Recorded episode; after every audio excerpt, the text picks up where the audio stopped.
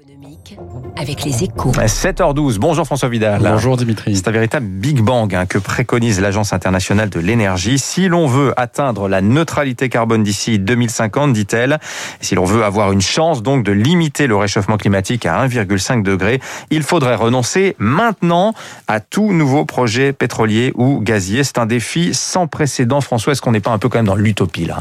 Bah, Malheureusement, oui. Hein. Il suffit de se plonger dans le rapport pour s'en convaincre, Dimitri.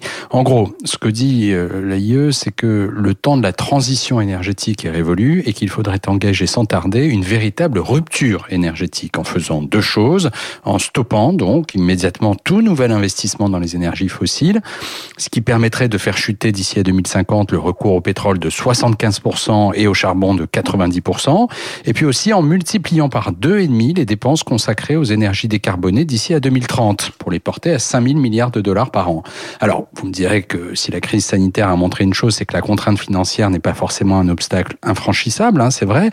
Mais ce qu'il faut comprendre, c'est qu'un changement de modèle aussi radical aurait des effets de bord considérables. À quoi vous pensez, François? Eh bien, que cela provoquerait euh, des bouleversements économiques et géopolitiques sans précédent. Hein. Deux exemples parmi d'autres.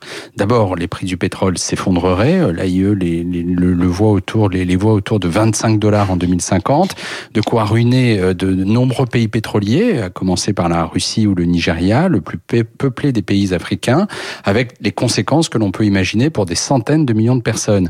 Par ailleurs, cela déclencherait une ruée sur d'autres matières premières, comme le cuivre, le lithium ou le nickel notamment, que nous ne serions pas du tout sûrs de pouvoir satisfaire. Alors, ces phénomènes ne doivent pas être des excuses pour ne rien faire, évidemment, mais ils sont la preuve qu'il n'y a pas de solution miracle au réchauffement climatique, ce qui est loin d'être inutile dans le débat actuel. François Vidal des Échos. Merci François. C'est assez glaçant cette idée d'une rupture énergétique immédiate dont on aurait besoin.